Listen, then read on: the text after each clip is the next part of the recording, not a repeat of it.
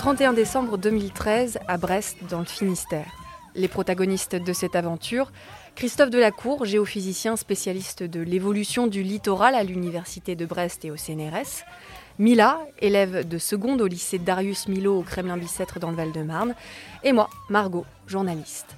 Alors que nous fêtons le passage à la nouvelle année, un cyclone se forme au large de l'île de la Réunion. Christophe Delacour va devoir se rendre sur place. Nous revivons avec lui cet événement. Plongeons au plus près du littoral.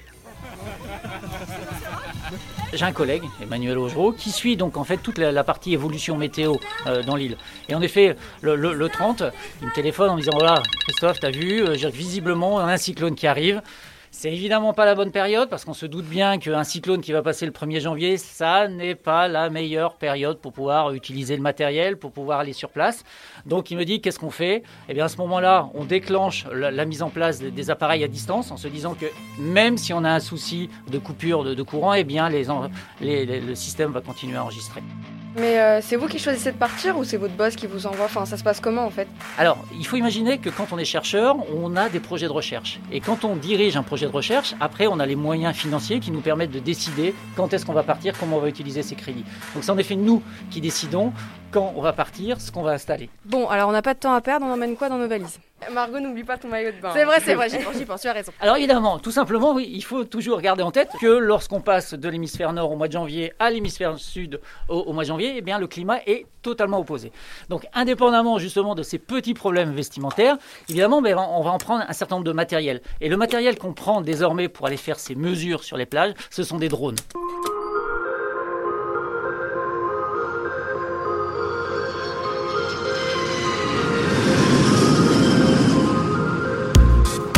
Après 11 heures de vol, nous arrivons à l'aéroport de Saint-Denis euh, de la Réunion, puis à l'hôtel, on pose nos valises et on file direction la plage de l'Ermitage Saint-Paul, donc c'est à l'ouest de l'île. C'est la partie qui a été euh, le plus touchée par le cyclone on arrive sur place. Un après-cyclone est toujours très surprenant, puisque autant on a pu voir à la télé justement des tempêtes absolument incroyables, des vents extrêmement puissants, des houles extrêmement hautes, des précipitations intenses, et eh bien quand on arrive là-bas, c'est le calme plat. Juste après justement le cyclone, c'est une période qu'on sait être totalement calme. Donc pas de vent, plus de vent, plus, de, pluie, le vent est rien. C'est exactement pareil hein, quand vous voyez arriver une tempête euh, quand vous êtes ici. On voit il y a toute une partie juste après la tempête ou juste avant la tempête où c'est le calme. Mais c'est exactement pareil sur un cyclone, c'est peut-être encore pire. Les périodes avant et après sont encore plus calmes. Donc on entend juste euh, les oiseaux qui chantent quelque part, euh, les petites vaguelettes et qu'est-ce qu'on voit? Alors qu'est-ce qu'on voit Quand on est sur la plage, ce qui est vraiment intéressant, c'est de se souvenir de comment était la plage avant. Et là, qu'est-ce qu'on voit sur cette nouvelle plage? On voit un certain nombre de pagodes qui sont en fait des, restaurants éphémères qui ont été en partie complètement arrachés. On voit également des, arbres, c'est les filaos, c'est des superbes arbres qui sont très, très emblématiques, avec des très très grandes racines. Et d'ailleurs, elles sont intéressantes ces racines parce qu'en fait, ces racines permettent de fixer l'arbre dans le sol et on voit l'érosion parce qu'en fait, sur un certain nombre de, ces arbres, les filaos, eh bien, on voit que ces racines sont à 2 mètres de hauteur. Et qu'est-ce que vous venez faire sur cette plage du coup? Ce qu'on vient faire sur cette plage, c'est d'essayer de comprendre ce qui s'est réellement passé, de mesurer l'évolution de cette plage. Et mesurer l'évolution de cette plage, c'est regarder la quantité de sable qui est parti, vers où, elle était, euh, vers où il a été transporté, et donc faire un petit peu un état des lieux post-cyclone. Alors le bruit qu'on entend là, c'est un drone qui vient de décoller. Ça nous permet de façon extrêmement facile de mesurer un paramètre qui est pour nous extrêmement important, ça va être la topographie, c'est-à-dire combien de sable ont été dégagés lors de, de ce cyclone. Et donc, ce qu'on va faire sur ce drone, c'est qu'on va programmer le vol du drone. Donc le drone va partir, réaliser des mesures, prendre une succession de photos.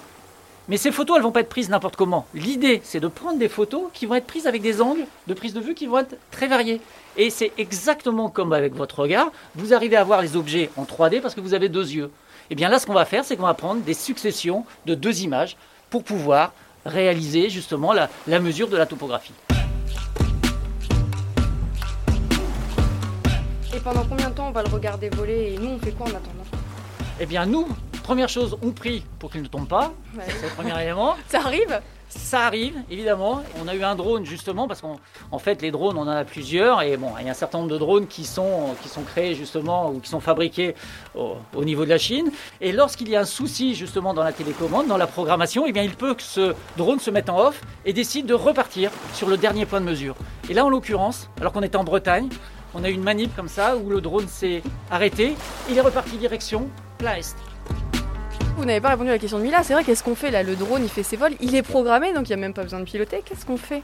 Eh bien, quand on est comme ça, le drone nous renvoie en fait les images qu'il est en train d'acquérir. Donc, on est sur notre ordinateur et on voit en temps réel exactement la zone qui est acquise. Et ça nous permet éventuellement d'ajuster le vol du drone de manière à vraiment acquérir la zone qui nous intéresse. Ça veut dire quoi acquérir une zone? Ac- Acquérir, c'est tout simplement prendre des photos sur la zone qui, qui va nous intéresser. Mais euh, tout à l'heure, vous parlez du phénomène de résilience. Est-ce que euh, les cyclones y menacent ce phénomène? En fait, un phénomène de résilience, c'est la capacité justement de n'importe quel système naturel, ça peut être une plage, ça peut être une rivière, de s'adapter à des contraintes qui viendraient d'extérieur.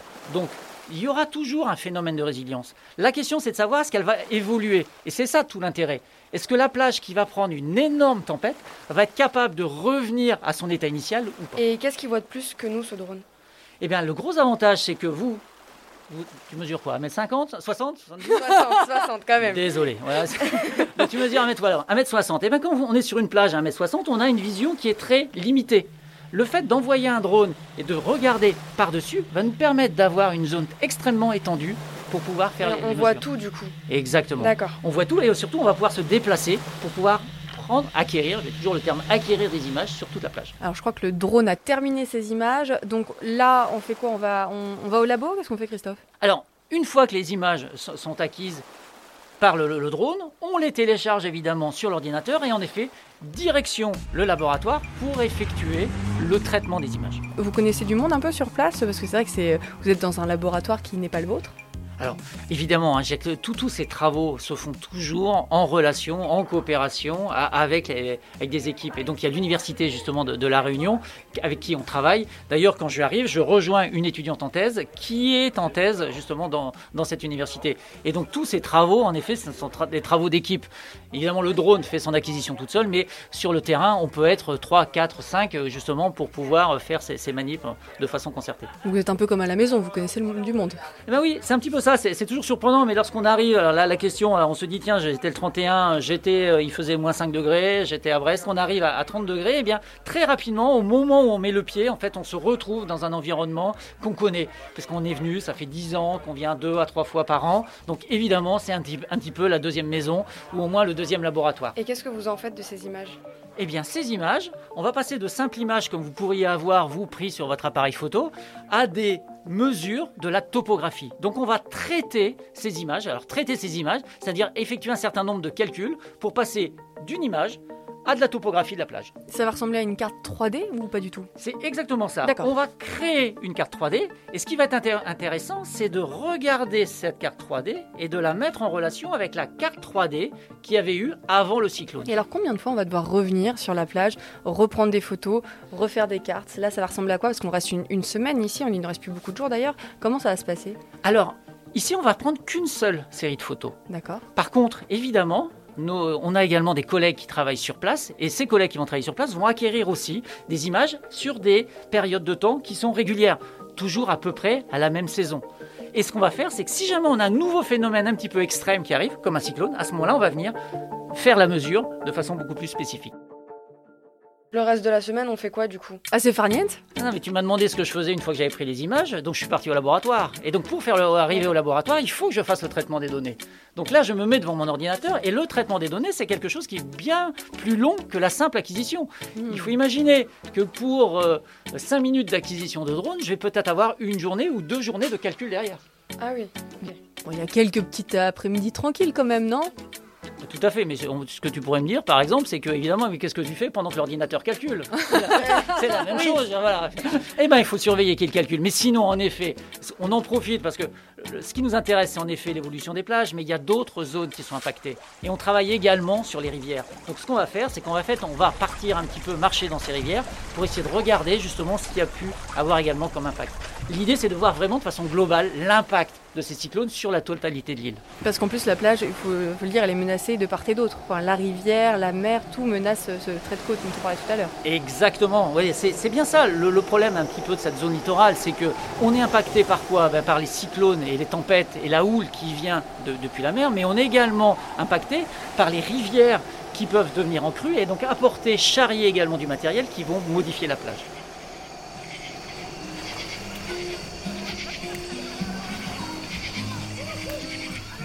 Alors là, c'est la dernière soirée. On va rester à l'Ermitage. On va rester à l'Ermitage parce qu'il y a un super petit restaurant juste derrière. La marmite, c'est quasiment euh, le, la- le lieu de passage obligé. À chaque fin de mission, on s'arrête à la marmite. Et donc la marmite, elle a résisté au cyclone. Eh bien oui, la marmite. Et pourquoi elle a résisté euh, au cyclone La marmite? Parce qu'elle est située juste derrière euh, dire, sur la plage. Elle n'est pas en première ligne comme les pagodes qui, euh, qui avaient en partie été impactées par ce cyclone. Bon, c'est vrai que l'ambiance est très sympa, hein, tu confirmes, Mila, c'est plutôt Ouais. chouette. Euh, mais bon, on va pas se coucher trop tard non plus, parce qu'on a un avion demain. Alors je vous rassure, on peut aller se coucher tard parce que les avions qui partent de la Réunion partent le soir. Bon, bah plus d'excuses.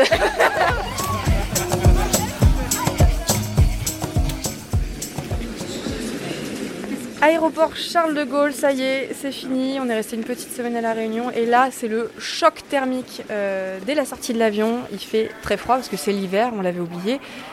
Euh, Christophe, vous avez gardé vos tongs? Oui, alors oui, je l'avais tellement oublié qu'en effet, en discutant jusqu'au dernier moment à- à- avec les collègues à, à la Réunion, Ah, j'ai embarqué en laissant évidemment toutes mes affaires euh, de d'hiver dans la valise. Et malheureusement, lorsqu'on arrive à Roissy, eh bien évidemment, il fait euh, moins 5 ou moins 6 degrés. Et là, moins 5 ou moins 6 degrés en short, c'est une situation qui est délicate. Heureusement, y a des couvertures. Donc je, pars- je prends deux couvertures dans l'avion et je me promène dans l'aéroport avec mes couvertures sur le dos.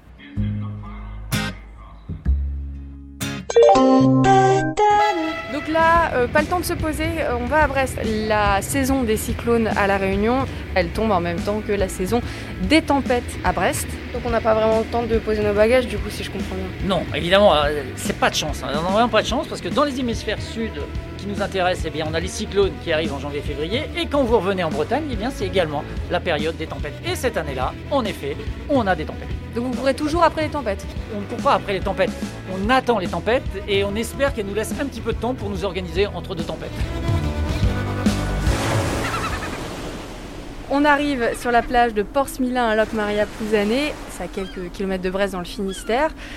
Et là, on s'équipe, hein. c'est les vestes de car, euh, ces fameux manteaux de marin, parce que ça meule, comme on dit. C'est quand même mieux la Réunion. C'est après qu'il c'est plus chaud à la Réunion. Là, on a une beaucoup plus petite plage. C'est une petite plage qui fait une centaine de mètres. C'est ce qu'on appelle une plage de poche, ça porte bien son nom. Et là, on sait qu'on va avoir des tempêtes, donc on va essayer d'anticiper l'arrivée de ces tempêtes. Et donc on va essayer d'installer un certain nombre de capteurs. On va pas utiliser cette fois-ci que des drones. On va mettre des capteurs de pression qui vont nous permettre de mesurer la valeur, la hauteur de la houle pendant la tempête. Et là, on entend un, un- un engin mécanique, euh, qu'est-ce qu'il fait en fait, c'est quoi? Eh ben, vous imaginez bien que lorsque vous commencez à mettre du matériel qui doit supporter des tempêtes, il faut que ce matériel soit parfaitement bien arrimé à la plage.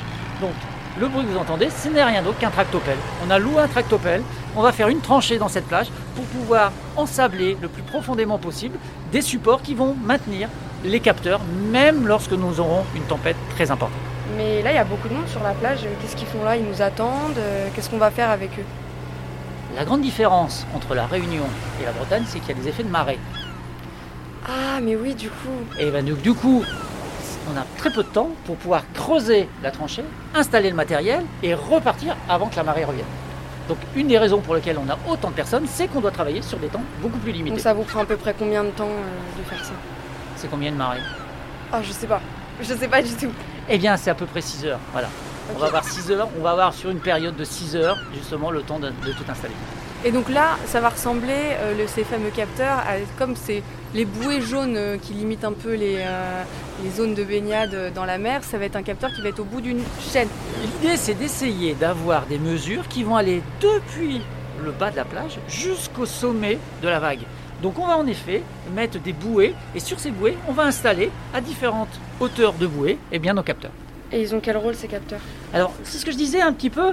Ce qu'on va essayer cette fois-ci de mesurer, c'est pas tant ce qui s'est passé avant et ce qui s'est passé après, mais c'est ce qui se passe pendant. Et quel est le paramètre qui va nous intéresser? Eh bien, ça va être la force des vagues, la force du courant, par exemple. Et donc, on va essayer de mesurer pendant cette tempête, eh bien, en effet, à toutes les hauteurs possibles, eh bien, quelle va être la force de la mer, la force de la houle. Donc une fois que c'est installé, on attend que la tempête arrive. Exactement. Prend la mer parce qu'il y a d'autres capteurs à installer, ce ne sont pas les seuls. Euh, on est sur un petit bateau, on y va. Qu'est-ce qu'ils vont faire ceux-là? Alors, quand je vous disais qu'on travaillait à marée basse, vous imaginez bien quand même que eh bien, la mer ne recule pas de façon infinie. Donc il y a quand même une zone qui nous intéresse et qui, elle, va toujours être sous les eaux. Donc qu'est-ce qu'on est obligé de faire? Eh bien, on vient justement, on a un navire, un petit navire de station qui appartient au laboratoire et qui va venir se positionner un petit peu au large. Et là, on envoie deux plongeurs pour venir continuer à fixer ces bouées avec ces capteurs, cette fois-ci un peu plus au large. Et t'es déjà monté sur un bateau, Mila, ou pas? En Espagne, une fois, j'ai fait un tour mais euh, j'ai un peu le mal de mer. Donc, euh, Alors, je te rassure, il n'y a pas de technique. Moi aussi, j'ai le mal de mer. Ah. oh, ça doit pas être facile tous les C'est jours. compliqué du coup. Absolument, c'est pour ça que moi je me focalise plutôt sur les mesures qu'on fait sur la plage. Mila, Christophe, j'ai une bonne nouvelle pour vous. Nous allons descendre de ce bateau et retourner au labo parce que ça, c'est quand même une grande partie de votre travail, Christophe. Une fois les mesures prises, il bah, faut les analyser. La tempête est passée. On a la majorité des capteurs qui sont toujours en place parce que ça nous arrive de perdre des capteurs qui peuvent être entraînés euh, par la mer. Donc dans ce cas-là, une fois qu'on a récupéré tous nos capteurs, on va récupérer justement toutes les données qui sont issues de ces capteurs, on va les mettre dans notre ordinateur et on va essayer de comparer les euh, différentes données entre elles. Alors quand on compare aussi, il faut comprendre que c'est sur des très longues périodes. Cette plage, vous l'étudiez régulièrement. Alors, en effet, lorsqu'on essaye de comprendre l'évolution d'une plage, c'est important en effet de comprendre ce qui se passe lorsqu'il y a une tempête, mais ce qui est encore plus important, c'est de savoir ce qui va se passer au bout d'un an, deux ans, trois ans. Et donc c'est ça en fait la difficulté de, de notre travail, c'est d'essayer de mélanger des échelles de temps qui n'ont rien à voir. Une tempête, une saison, plusieurs années. Et vu que vous étudiez cette plage depuis longtemps, comment elle a évolué? Est-ce que ça a avancé? Est-ce que ça a reculé? Alors c'est une bonne question, Hilar, parce que si tu vas sur cette plage au mois de janvier, février, tu vas voir des galets sur cette plage. Et si tu vas au mois de juillet, tu vas pouvoir te baigner parce qu'il y aura une plage de sable. C'est bien fait quand même. Ouais. C'est exactement bien fait. Mais ça veut dire que si on mesure euh, la, la donnée, enfin si on mesure cette plage en janvier et qu'on la compare par rapport à juillet, ça n'a aucun sens. Par contre, si je la mesure en janvier d'une année, puis janvier de l'année suivante, à ce moment-là, ça a un sens. Du coup, vous faites euh, vos calculs sur plusieurs années. Exactement, et c'est bien, c'est bien la raison pour laquelle on est obligé de travailler sur très très très long terme. Et, et alors? Elle a évolué comment en 10 ans par exemple Eh bien, là, on est sur une petite plage de poche qui n'a pas une érosion qui est extrêmement importante. Mais ce qui nous intéresse ici, c'est de voir justement comment il y a un effet de balancier, parce qu'on se rend compte que cette plage, depuis une vingtaine d'années, eh bien, sur certaines périodes, eh bien, va être ce qu'on appelle engraissée. Bon, le mot n'est pas très joli. Elle va engraisser tout simplement. On va avoir une grande quantité de sable. Elle plus et après, elle peut éventuellement euh, dé- dégonfler. Et en fait, c'est assez intéressant de travailler sur une 10, 15, 20 ans et surtout de comparer cette plage avec toutes les autres plages qui sont autour. Donc finalement, pas d'inquiétude sur cette côte-là? En fait, cette petite plage, elle est entourée de falaises. Et donc, et ce sont des falaises rocheuses dures. Qui On la en parlera peut-être tout à l'heure, justement. Donc, ces falaises de granit sont des falaises qui sont très peu érodables. C'est-à-dire qu'on a le sable qui s'en va, qui revient, mais en soi, la forme de la plage va rester identique sur un grand nombre d'années. Une des zones où c'est le plus facile, c'est de voir justement, non plus on va changer, on va plus passer sur une plage de sable, mais on va passer sur des plages où vous avez des falaises. Et des falaises cette fois-ci, des falaises crayeuses, c'est-à-dire avec un matériel qui est beaucoup plus friable que le granit qu'on avait en Bretagne. Bon allez, on prend la voiture. Mila, tu fais la conduite accompagnée C'est bon, je te laisse le volant? Euh, non, ça va. Je vais me mettre derrière, je vais vous laisser conduire. Sinon tu peux y aller en bateau. hein. Euh, c'est vrai, bah, j'ai le mal de mer, du coup, euh, je préfère la voiture. Bon bah alors c'est parti pour 6 heures de route, on remonte un peu au nord, direction Sainte-Marguerite-sur-Mer en Seine-Maritime, donc on va voir ces falaises, donc on court pas après une tempête, on n'arrive pas après un cyclone. Christophe, qu'est-ce qu'on vient faire ici? Eh bien, toujours la même chose. On essaie de comprendre comment évolue notre littoral. Et en fait, on ne devrait pas parler d'un littoral, mais des littoraux, puisqu'en fait, les environnements littoraux sont différents. On vient d'un endroit, d'un endroit où c'était des plages de sable fin, on arrive sur des zones où vous avez des falaises. Et là, comprendre l'évolution de ces falaises, c'est également quelque chose d'extrêmement important. Parce que c'est effectivement les falaises, euh, alors dites-moi si je me trompe, mais elles reculent sur cette zone de 50 cm par an. Voilà, là, on est sur des vitesses de recul de plusieurs dizaines de centimètres par an. Et il faut imaginer que ces dizaines de centimètres par an se font sur des hauteurs qui sont extrêmement importantes. Vous voyez, on est sur plusieurs dizaines de mètres de hauteur également. Il y a des villages qui sont, une partie des villages qui sont complètement amputés euh, parfois à cet endroit-là. Eh bien, c'est bien, c'est bien en effet le, le problème. Je veux dire que si vous passez justement dans, dans- dans ces régions, vous verrez en effet que certaines routes doivent être décalées et en effet, des maisons doivent être détruites sous peine de basculer dans le vide. Alors je, vous interromps deux minutes, mais il y a un monsieur qui est en train de s'équiper, on a l'impression qu'il va faire de l'escalade, euh, c'est interdit sur les falaises. Eh bien, on le connaît puisque en fait il a tout à fait le droit, puisqu'il est habilité justement pour faire des travaux en altitude. Eh bien, qu'est-ce qu'il va faire? Il va installer sur cette falaise eh bien, un certain nombre d'instruments pour pouvoir, de la même façon que nous avions installé des instruments sur la plage de Portsmouth, eh bien d'essayer de mesurer un certain nombre de paramètres qui euh, vont être modifiés lorsqu'on va avoir une énorme tempête et qui vont provoquer éventuellement l'érosion. Ok, mais nous on fait quoi pendant ce temps-là? Eh bien, on le regarde et on vérifie que tous les instruments qui sont installés commencent bien à enregistrer des données. Et encore une fois, on est sur notre ordinateur en train de vérifier que tous les instruments sont bien installés. En fait, les falaises, elles s'érodent, tout comme, tout comme les plages. Et pourquoi une falaise s'érode? En fait, une falaise, elle est impactée à la fois par des vagues qui viennent attaquer le pied de falaise. En attaquant le pied de falaise, on attaque de la craie. Et quand on met de l'eau sur de la craie, eh bien on dissout la craie. Et donc forcément, il y a un appel au vide qui peut se créer. Et l'autre raison, c'est que tout simplement, ces falaises, elles subissent également des précipitations. Il pleut énormément. On a des fissures. L'eau également, l'eau des pluies peut s'infiltrer, également participer justement à cette érosion. Et du coup, l'érosion, euh, ça n'a aucun rapport avec nous. C'est pas euh, dû au réchauffement climatique. Alors c'est une excellente question. Parce qu'en fait, il y a eu de l'érosion depuis la nuit des temps. Bien avant l'arrivée de l'être humain, il y a eu de l'érosion. Mais attention, cette érosion est également peut-être renforcée par un certain nombre de paramètres qui sont d'origine humaine. Notamment, on voit, on, avait parlé de la multiplication, par exemple, des événements extrêmes peuvent être liés à l'homme, et donc ça, ça participe à l'érosion. Eh bien, justement, parmi les modèles d'évolution du climat, on prévoit qu'il risque d'y avoir une augmentation à la fois du nombre et également de l'intensité de ces événements météorologiques extrêmes. Donc, accroître le, processus d'érosion. Et c'est là où l'homme se dit, euh, bah, si je mettais des digues, si je faisais des constructions justement pour euh, éviter tous ces phénomènes-là, de ces plages qui reculent, bon, on se rend compte que ça fonctionne pas forcément très bien. Le problème, c'est que l'homme a voulu se rapprocher de la mer.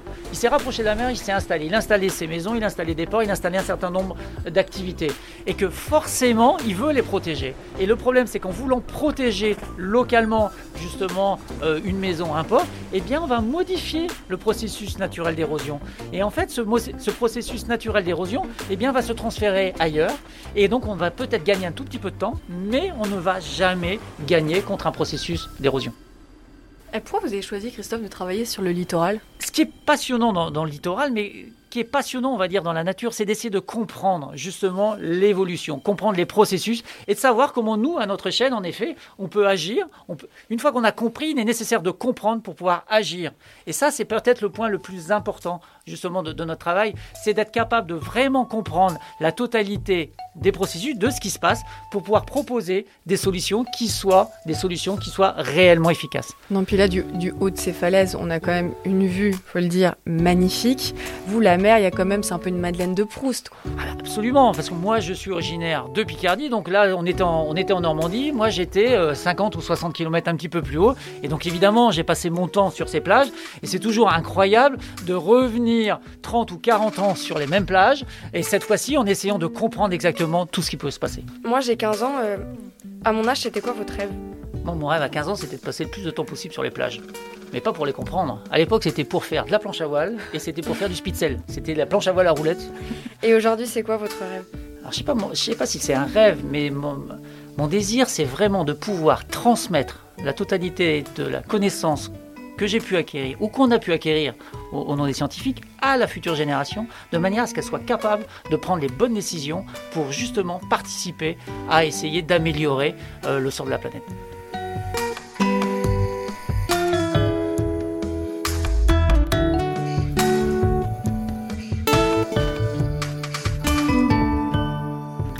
Au plus près du littoral avec Christophe Delacour, géophysicien spécialiste de l'évolution du littoral à l'Université de Brest. Un podcast produit et réalisé par René Prod en partenariat avec l'ADEME, l'Agence de la transition écologique, Gobelin, l'école de l'image, et pour cet épisode, le lycée Darius Milo, Kremlin-Bicêtre, dans le Val-de-Marne.